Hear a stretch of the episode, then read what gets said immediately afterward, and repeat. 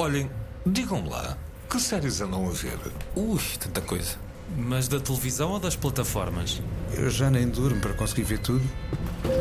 Olá, eu sou o Diamantino José e já está a ouvir mais um episódio do podcast Fora de Série. Aproveito para saudar os membros do painel residente. São eles Daniel Mota, Rui Alves de Souza e Nuno Galpim. Como estão, meus caros? Estou, estou, estou repleto de séries. É como eu me sinto neste momento. Estás serializado. Estou serializado. Começaste a tua resposta a Filipe Glass. pá. Estou, estou, estou. Estava a gostar. Parece que estamos todos cansados. Não, não estamos. Não, alguma ah, vez. Ah, claro, não. Ora bem, hoje temos Expats da Amazon Prime Video. A Nicole Kidman, que pronto, é previsivelmente eficaz, eh, faz aqui de uma, de uma senhora da alta sociedade eh, que, que eh, a quem acontece uma tragédia e nessa tragédia em particular está envolvida outra pessoa que é interpretada por uma atriz que eu nunca tinha visto em nada, chamada Ji Young-yo. Last Movie Stars da HBO Max. É um documentário que é cinéfilo e que conta, de certa forma, uma parte da história do cinema através de dois atores e do seu impacto, mas é também uma história de amor, ah, diria eu, cheia de som e fúria, ah, porque é uma história muito acidentada, com muitos altos e baixos. E Twin Peaks, que está disponível na Sky Showtime. Esta é uma série que, ao invés de grande parte das que temos aqui trazido, nos devolve a um tempo, isto falando da sua exibição original, de um tempo em que passávamos uma semana à espera que o episódio seguinte fosse transmitido. Ou seja, criava rotinas de habituação com horário fixo, pré-determinado. Começo pela minissérie Expats, drama que, apesar de ter como protagonista Nicole Kidman, tem como pano de fundo Hong Kong. Daniel Mota, pedia-te que nos enquadrasses. Afinal, que, que história é esta?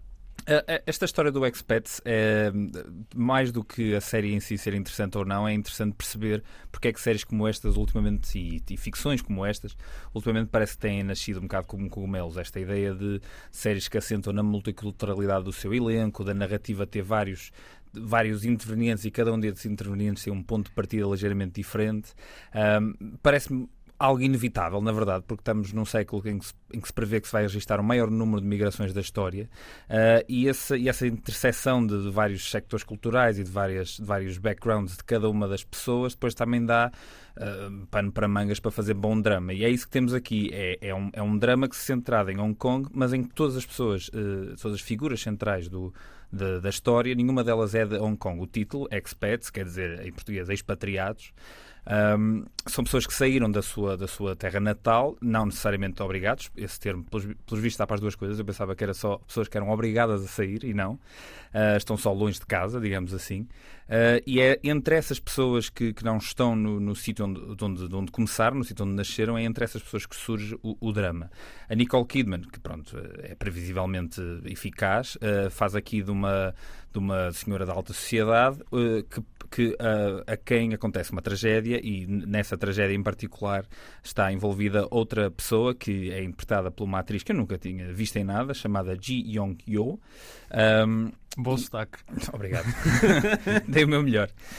Um, e, eh, e é, é através desse, desse momento fundador que a narrativa parte. Revelar esse momento estraga um pouco o- a surpresa de ver os dois primeiros episódios desta série, que foi tudo o que eu até agora vi.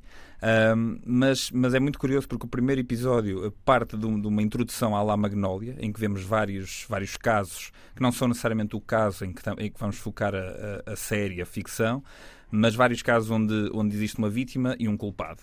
E ela diz no início da série, a personagem que está a narrar e que nós percebemos que é esta Mercy, a, a personagem interpretada pela Ji Young-yo, esta Mercy, que é a narradora do- da introdução, diz a maior parte das histórias foca-se na vítima, mas o que é que acontece aos culpados? Deixa-me fazer-te uma pergunta e estou a interromper-te, mas essa ideia de termos uma abertura à Magnólia Hum. é mais um exemplo de como, de facto, a produção cinematográfica recente está a modificar a forma de contar histórias nas séries. Sim, e aqui ainda, ainda funciona de uma maneira mais interessante, que é quando se poderia fazer uma espécie de sequência introdutória em, que expli- em que explicamos o que é que aconteceu para chegarmos onde chegamos na história, o que fazemos é criar uma sequência visualmente interessante, com vinhetas no centro do ecrã, etc., ah, em que, como espectador, nós ficamos a pensar, mas espera aí, esta história vai ser sobre quem? Sobre o quê? E não sabemos. Não sabemos até ao fim do segundo episódio. Como nos baralham Magnólia no princípio. Exatamente, exatamente. Não há sapos para já. Para já não, para já não há sapos. Spoiler. Desculpem a estragar. Uh, mas o que há é, é, isso: é apesar de eu ter achado que o desenvolvimento era um pouco noveleiro, são, são seis episódios, tendo eu só visto os dois primeiros, os seis episódios parecem girar em torno de um tema interessante e difícil de abordar. E eu também me senti atraído para ver esta, esta, esta série, porque ela é realizada por uma, uma senhora chamada Lulu Wang, não sei se vocês se lembram, de um filme que ela fez em 2019 chamado The Farewell, A Despedida. Uh, que era um filme muito interessante acerca também da forma como uma, como uma imigrante, quando volta a, a contactar com a sua família depois de estar algum tempo fora, volta a sentir toda eh, uma certa tensão entre ela e a sua família, já não, aquela herança cultural já não lhe pertence assim tanto, uh, e lá está, uh, ela continua aqui a fazer ficção em torno dessa, dessa questão, da multiculturalidade e dessa interseção, e eu acho uma, uma série que pá, tem tudo para ser bastante interessante, e as, as críticas estão a ser medianamente positivas, eu acho que a série é isso, é medianamente interessante. Deixa-me só acrescentar que a série é baseada no livro de Expatriates, da autora nascida em Hong Kong, mas que tem nacionalidade norte-americana, Janice Lee. Ou seja, uh, parece que temos aqui uma espécie de tendência. Uh, as, as, as, plataformas estão a apostar no mercado asiático, como por exemplo uh, já, já vimos no cinema, em que primeiro foi, foi Bollywood, a Índia, depois também o mercado asiático. acham que há essa tendência neste momento? Eu acho que, sobretudo aqui assim, até mais do que as plataformas estarem à procura de mercados, é também um desejo de nivelar as representações uhum, uhum. nos próprios grandes mercados. Exatamente. Exatamente, e os próprios criadores, uh, que, ou seja, temos aqui uma Ásia-americana de, de, nem sei, de segunda, de terceira, não faço ideia, geração, uh, na América a criar acerca da sua, da sua história, bem, do, do, que ela, do que ela tem para contar. É um caso diferente, como há, por vezes, ouve-se aquelas histórias de blockbusters de, de, gigante dimensão que tem uma participação de um ator sim, ou atriz sim, asiática sim. por dois minutos, mas é, é ela que está nos pósteres uhum. uh, na China. Aqui é exatamente o contrário, não é só uma questão para vender bilhetes ou ter mais é, espectadores, é para contar uma história que esteve arredada há muito tempo uh, das ficções. Sim, é? sim. E, e, a verdade é que em, durante algum tempo essa, essa, essa, essa aparição de um ator, por exemplo, chinês num filme, tinha uma justificação também monetária, em que, sim, sim, em sim, que os filmes eram eram permitidos gravar nos maiores estúdios do mundo, que era na China, mas só se integrassem X% de elenco uh, chinês. Aqui não, não é isso que acontece, é, é um bocado pós isso, mas lá está, falamos do Parasitas, que não sendo um filme americano, é, é um filme que teve sucesso na América e nos prémios americanos, uh, e, e, tivemos o ano passado tudo em todo lado ao mesmo tempo, este ano temos o Vidas Passadas, portanto, essa, essa, pois essa interseção cultural. Essas, essas não, produções. Exatamente, não faltam, não faltam exemplares disso, e ainda mais exemplares em séries temos, e falaremos de um ah, daqui a, daqui a oito dias, uh, uh, que continuam a acontecer e continuam a aparecer, e, e, eu acho que, na verdade, dessa, dessa mescla cultural surge ficção bastante interessante. Expats, vamos ouvir um clipe, um certo do, do, do som da, da série. You know, Hong Kong was supposed to be a fresh start for me. A fresh start, really? At 24? I think my marriage is over. Has David been home? No, ma'am. What am I still doing here? Do you ever imagine yourself living a completely different life? Daniel, que som é este? Isto é, isto é de um pedaço do trailer, mas basicamente o que aqui é interessante é esta ideia de se alguma vez nos imaginamos a viver uma vida completamente diferente. E no início desta, desta série, o que nós percebemos é que cada uma das três personagens principais, eu há pouco falei da Nicole Kidman e da Ji Young Yo, mas também existe uma terceira personagem principal, que também é uma mulher, que é a melhor amiga da personagem da Nicole Kidman, interpretada pela Sarah Yu Blue, outra atriz que eu não conhecia. Um, essas três personagens uh, estão num momento da vida delas em que estão completamente perdidas e, e, desorientadas, e essa ideia de poderem ter, ter tido uma vida completamente diferente e se calhar até o desejarem é, é no fundo o que catalisa a narrativa de, de, deste, deste expat. Já agora, uh, a título de curiosidade, uh, esta série foi gravada em 2021 e pela pesquisa que eu fiz, uh, cheguei à conclusão de que gerou, gerou gerou alguma polémica na altura. Porquê? Porque Hong Kong estava em quarentena devido ao Covid-19. Ainda, ainda assim, as autoridades abriram uma exceção para que toda a equipa pudesse trabalhar, nomeadamente a Nicole Kidman e toda a entourage. Um, isso gerou alguma polémica e algum desconforto uh, no, uhum. em quem vivia em Hong Kong e estava sujeito a quarentena naquela altura. Curioso. Sim, e a verdade é que ainda estamos a ver ficção que foi feita na altura do Covid, que é incrível. Mesmo o, o, pobre, o Pobres Criaturas, que está agora no, no, nos cinemas, também teve partes que foram feitas na altura do, do, Covid, para percebermos também o quanto tempo pode demorar uma pós-produção ou uma venda de uma, de uma série após o piloto, ou, ou no caso de um filme, após o filme ser rodado, etc. Ficamos então por aqui em relação a Expats. A série tem seis episódios, pode ser vista na Amazon Prime Video. E avanço já para uma outra série, avanço com um clipe da série em questão. Já vou dizer qual é. Many of us lose our dreams. But most of us don't have a partner who has the exact same dream and his comes true over and over. When they married, she was the star. Slowly, she began to find herself changing diapers, making baby food. Not getting what you want is hard, but getting what you want and then slowly watching it be taken away from you, that's a different problem.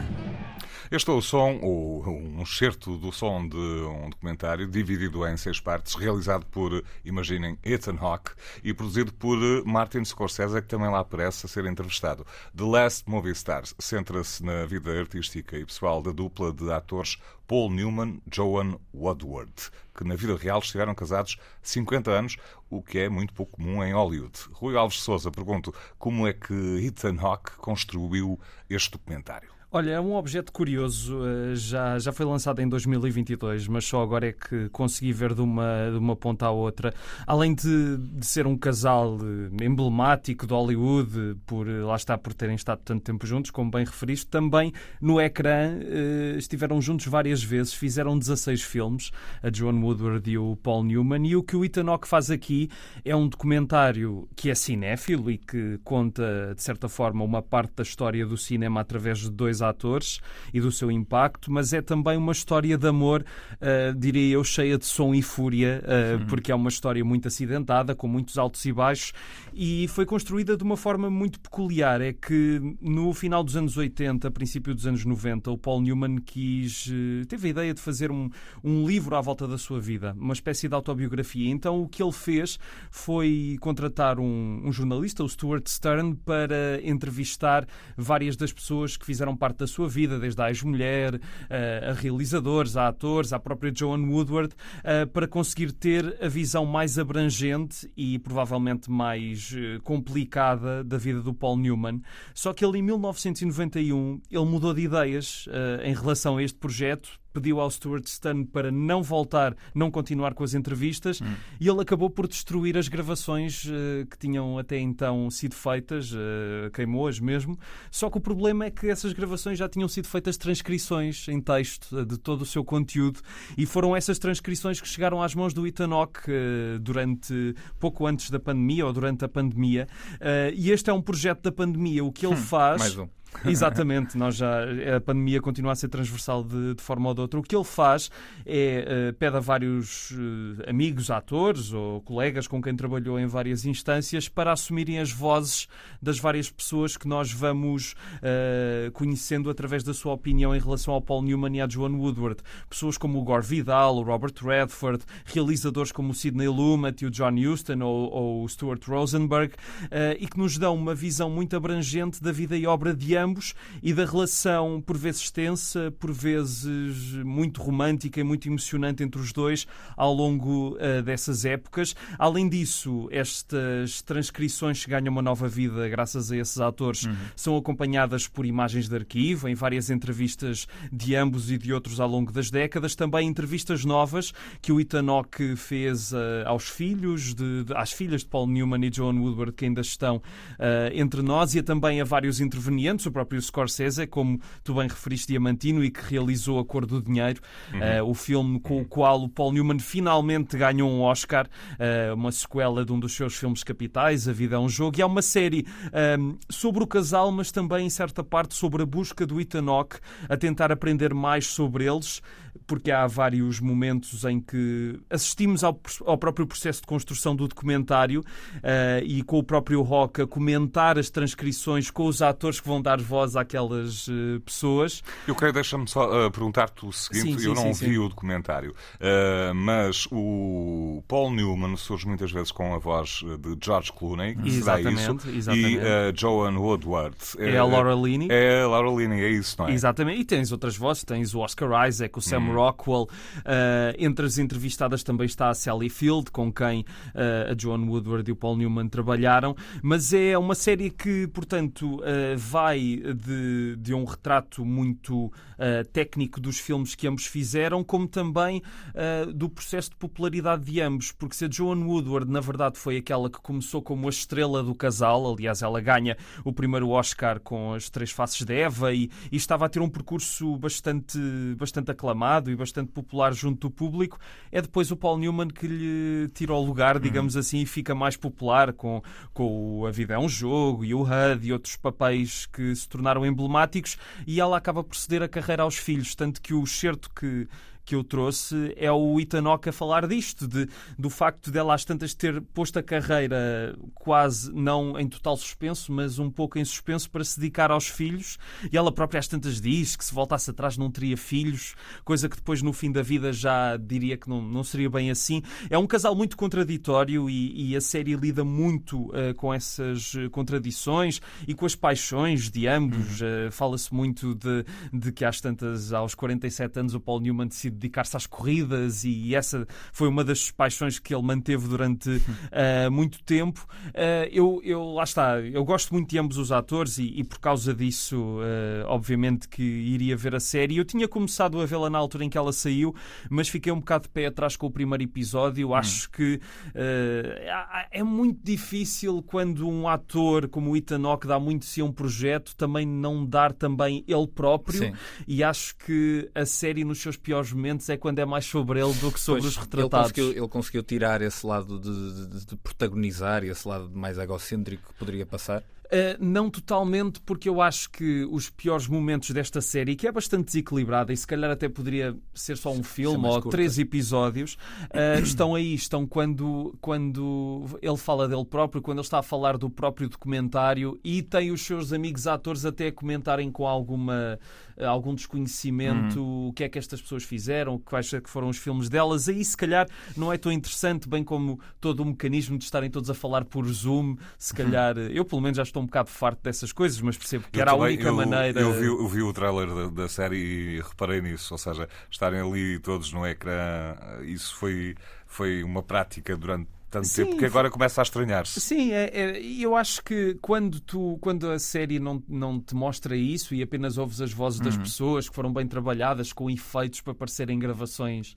antigas que foram recuperadas, acho que aí uh, estamos bem. E depois, de facto, há, tanta, há tanto sumo aqui, há tanta coisa interessante a ser discutida, com as várias fases da carreira de ambos e depois a Joan Woodward a conseguir novamente ter mais impacto junto dos espectadores, os ressentimentos, os altos e baixos é, é de facto é tudo tão interessante e a, e a história deles acaba por ser um, tão comovente, mesmo que tão traumática em várias coisas, como a morte de um filho, às tantas, um, que acho que, apesar de tudo, não consegui, não consegui ficar indiferente ao que estava a ver. Gostava era que, de facto, tivesse sido menos episódios. Eu, por acaso, na altura, lembro-me quando a série estreou, que o que me afastou quase imediatamente foi o facto de serem seis episódios, pois. seis horas. e pensei, o primeiro ah, episódio não ajuda. Coisa. Aliás, eu bloqueei mesmo no pois. primeiro. E agora vi tudo para, para poder estar aqui a falar convosco.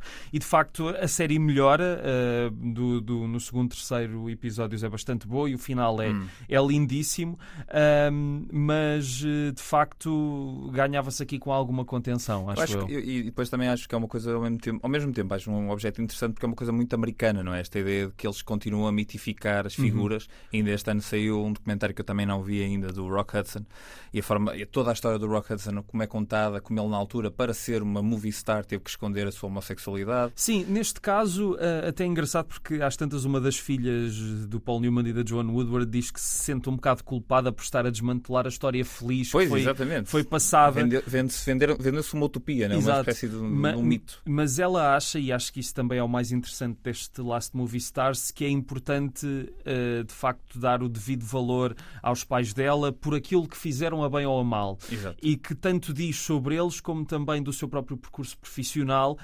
Um, e é muito interessante, eh, cada episódio acaba com eh, a lista de filmes que são e, e é muito interessante ir vendo a evolução ou a involução muitas vezes. Cá às tantas o Paul Newman também foi um pouco abaixo e voltou acima com o Verdito, que eu só fiquei, foi com mais vontade de voltar a ver esses filmes. Sim, Eh, sim, sim. E o Verdito está há ali um momento do filme que é colocado no documentário e fica, isto de facto é, é extraordinário. Isso, eram dois atores extraordinários, por causa disso já vale a pena, mas não é só um documentário sobre cinema, o que é muito bom também para quem não é cinéfilo, não é?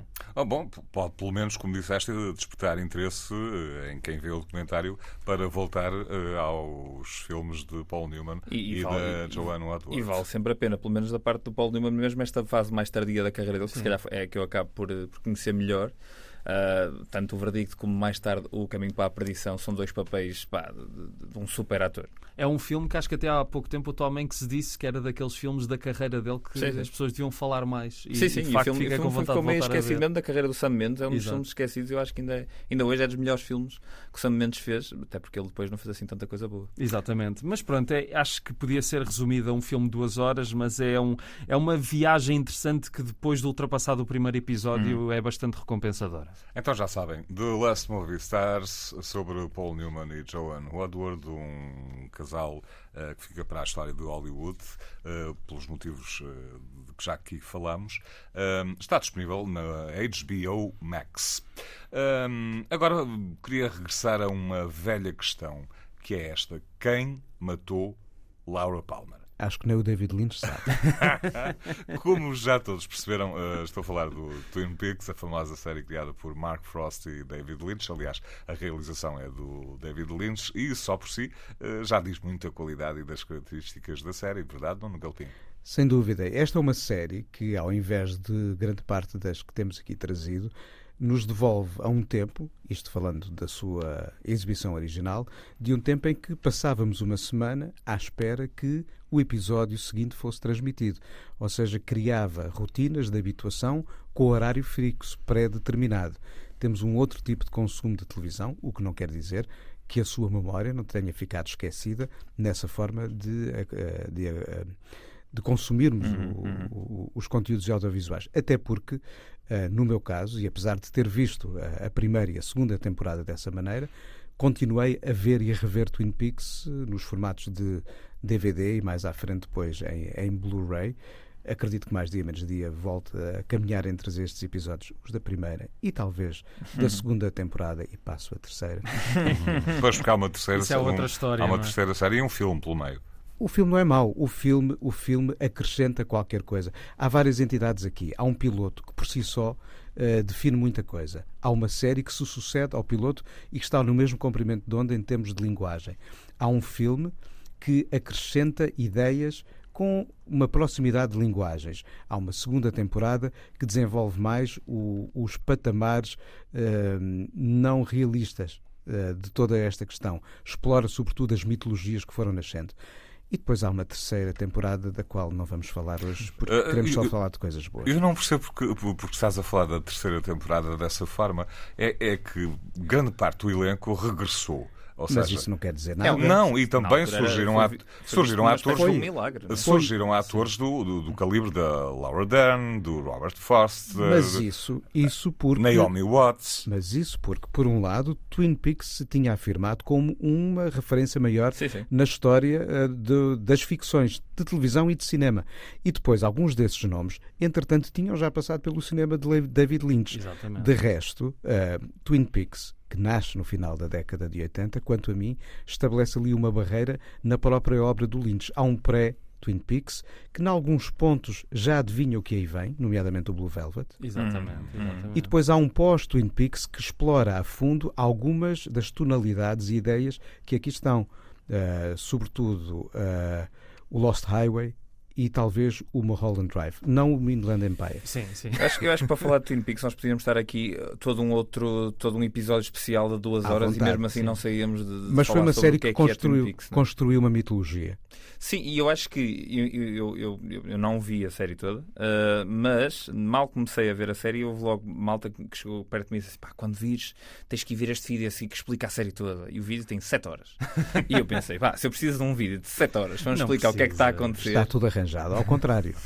Como Pois. há aqueles, aqueles vídeos incríveis de duas horas a explicar cada episódio do Star Wars. Exato, a exato. exato. desmontar da pior maneira possível. Sim, sim. Não é? Reparem nas 72 coisas que não percebeu neste episódio. Pá, se eu não percebi. Eu lembro-me de há uns tempos ter lido um artigo, já não sei eh, de quem foi, e tentei encontrar a proveniência, mas não, não encontrei, em que resumia Twin Peaks como a série imperfeita que nós amamos. Porque há uma Hum. série que advém muito de um sistema de televisão, como tu disseste, Nuno, que derivava de temporadas, muitas vezes com longos episódios. Aliás, a segunda temporada já tem 22 episódios, um, e acabou por ser um pouco apanhada nisso, uh, porque às tantas o dilema de quem tramou, quem tramou não, quem tramou Quem é Roger tramou? Tramou mesmo, Quem tramou. matou, matou. quem tramou Ela ficou mortalmente tramada, uh, a Laura Palmer estava a, a, a gerar tanto sururu e, já, e os executivos da, da, da cadeia de televisão, que creio eu, não sei se foi a ABC ou a NBC, uma delas A fizeram ABC foi a, foi a que exibiu as duas primeiras temporadas, Pronto. depois aquilo, provavelmente pelo, pelo que estarás agora a dizer, foi cancelada a série. Sim, foi cancelada porque fizeram muita pressão para se resolver o mistério e quando resolve o mistério, se bem que a série continua bastante interessante, na maior parte dos episódios, às tantas perde um bocadinho o rumo e acaba com tudo em aberto. A maior quantidade de cliffhangers possíveis são metidos num episódio. Tanto que depois, 20 e tal anos depois, vem a nova série que, resumindo... Não é tudo são- em aberto, é tudo escancarado. tudo escancarado. E vem a terceira série, que eu acho que são 18 horas a dizer porque é que fizemos isto. Já, assim, esta- Com, esta- esta- com algo de muito bom. Esta a música, terceira a série já é música, sim. exibida na Sky Showtime. Sim, agora, há aqui assim alguns dados muito interessantes. Estamos numa altura em que havia uma espécie de separação entre o que era o universo da criação de séries e o universo da criação de narrativas para o cinema. Tanto que, ao vermos os episódios, sobretudo da série original do Twin Peaks, reconhecemos algo aqui que não se faz ou não fazia no cinema, que era a criação de gimmicks, ou seja, momentos recorrentes que faziam, ajudavam a caracterizar personagens, como a forma como o agente Cooper vai gostando de beber o seu café, a forma como uma certa tarte marca a vontade de ir àquele, àquele, àquele Diner. diner. Ou seja, há uma série de elementos recorrentes, uma espécie de refrões, que ajudam a criar, apesar de separados por uma semana, ligações entre os episódios para assegurar que estamos a contar uma espécie de grande filme ah, às fatias. E estes e outros elementos fazem disto, creio que, um case study na história da, da criação do, do audiovisual. Essa, Al- essa... al- além de que, desculpe interromper-te, Diamantino, Diz. há um cuidado notável na art direction. Claro. A criação daqueles ambientes, o hotel, as várias casas, todas diferentes entre si, mas todas com algo em comum, e depois, muito sábia, a criação de uma banda sonora que é uma espécie de complemento a isto tudo, do trabalho notável do Sr. Angelo Badalamenti. Já lá vale vamos. a pena. Já lá vamos. Eh, Porque tu eh, deixa- deixaste aqui eh, a ponte que, que eu precisava para lançar o, o, o som que vamos ouvir a seguir, que é a história do detetive que adora o café e aquele tipo de café. Vamos ouvir. Diane, 11:30 a.m., February 24th. Entering the town of Twin Peaks. Wait a minute. Wait a minute. Federal Bureau of Investigation. You know, this is, excuse me, a damn fine cup of coffee. Bobby, did you kill Laura Palmer? My log saw something that night. This must be where pies go when they die. Damn good coffee. You want to know who killed Laura? Pois, é preciso saber quem, quem matou a Laura Palmer, mas o café é de facto muito bom para este homem. Não é bom, é damn good Damn coffee. Exatamente. E temos aqui outro, neste som, outro dos elementos comuns, que são as gravações, não é? Num dictafone que o agente Cooper vai fazendo para Diane. É uma coisa que a série nova desmistificou um bocadinho e com, e com pena, porque eu gostava que, de não saber quem era a Diane. Claro. Eh, Claro. É uma das magias da série original, bem como ehm, toda, toda a peculiaridade das personagens, não só eh, o agente Cooper, obviamente, mas desde aquele eh, agente da polícia que é um pouco tontinho e a recepcionista idem, eh, o gigante, não é? Quer dizer, são A Log personagens. Lady. A Log, La- a Log A Lady, Senhora claro, do. Tronco, é incrível. Senhora do Tronco. E eu, de resto, ao ver o True Detective, temporada 4, volta ou não volta, há personagens que ecoam Sim, os sim, ambientes sim. de Twin Peaks, apesar de, avançando pelo True Detective, temos ali mais John Carpenter, claramente, Sim, do, sim, do que sim, David sim, sim. Lynch. Mas deixa-me só arrematar aqui uma coisa em relação até ao que acabámos de ouvir. Esta dimensão musical. Sim. É tão importante a criação deste ambiente, desta banda sonora, que acaba por criar um espaço de carreira em paralelo a Twin Peaks e depois ganha vida própria, que é uma cantora, o de uma cantora, Julie Cruz, que dá eh, voz à versão cantada do Falling, o tema eh, título, e depois grava um primeiro álbum coincidente com a estreia da série, o Floating into the Night, um disco onde colabora Lembro perfeitamente. o, tu- o, o Angela Badalamenti e o próprio David Lynch. E por esta altura, e é um dos, um dos filmes esquecidos de David Lynch, ele filma uh, a Industrial Symphony Volume 1, que é um filme-concerto da própria Julie Cruz. Uhum. Ah, ah, o Badalamenti era um colaborador, foi um colaborador habitual de, de David Lynch. Recorrente, até Recorrente, em quase todos os filmes, quase. Já agora eh, questionava-te sobre o seguinte: para quem nos está a ouvir, não conhece a série e, enfim, ficar curioso, não vai ter algumas dificuldades. É porque, de facto, a série hum, é uma série de culto, é apontada como um ponto de viragem no drama televisivo e depois. Quem não está habituado ao- à cinematografia de David Lynch, É, é eh, é temos, um a- temos ali uma série eh, Não, muito não marcada acho. pelo surrealismo. Acho Não que é- acho. eu- acessível. eu acho- é mais acho- acessível do que ver o que Eraserhead sim? Muito ou mais, Lost acho-. Sim, sim, sim. Sem sim, dúvida, sim, a sim. primeira temporada é muito fácil de seguir. Temos um Exatamente. mistério numa pequena cidade de montanha com peculiaridades que vamos aprendendo a, a conhecer e a habituar-nos a elas. Temos ambientes e temos uma história narrativamente até, não diria linear, mas muito bem Sim, agarrada sim, de e- episódio e- para E episódio. o David Lynch é um autor eh, americano por excelência e, e- e muito, muito focado no que é que é a América e no que é que é a própria mídia americana. Ou seja, esta aqui quase pode ser considerada a melhor telenovela de sempre ou a primeira metanovela de sempre. Não sei Sim. bem o que é que queremos considerar, mas pode ser uma delas. E o próprio. A própria série é isso, é um comentário à própria ficção e um comentário à própria vivência americana através da ficção. Portanto, eu acho que basta conhecer um bocadinho da obra e ter noção do que é que é a obra do David Lynch para se perceber, pronto, ao que se vai.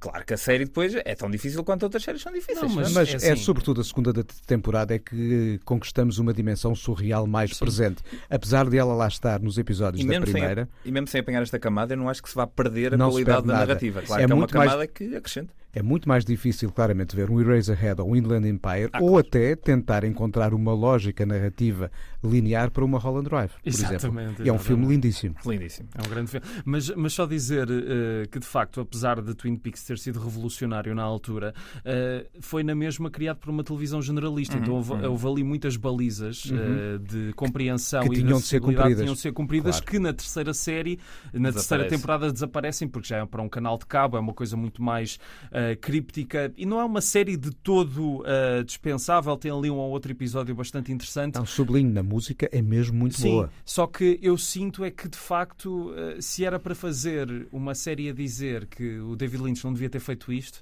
ou não fazia, ou era em menos episódios. Acho- E 18 episódios daquilo não era necessário. Acho que é preciso ter, às vezes, uma caderneta com um episódio ou um, um capítulo que diz a arte de saber acabar. Exatamente. Coisa que o Succession soube fazer, por exemplo. E nós também sabemos fazer, vamos ter de terminar. Nem sempre. Ah, pois ah, às vezes acontece um desvio ou outro. Ah, vou então despedir-me do Nuno Galpim, do Rui Alves Souza e do Daniel Mota. Como podem verificar, estamos aqui muito divertidos. Ah, para a semana a mais. Até lá, meus caros. E, e preparem-se porque temos uma lista de estreias para os próximos dias quase infindável. E, É não, lá. e não estão cá todas. Mas Conta, enfim, conta. vamos lá saber. Uh, assinala então a primeira temporada, da, a estreia da primeira temporada de Comédia do Caos. Uh, e Avatar, o último Airbender, na Netflix. Os comentários O Mundial de Messi, a ascensão de uma lenda, e de Dynasty New England Patriots, na Apple TV.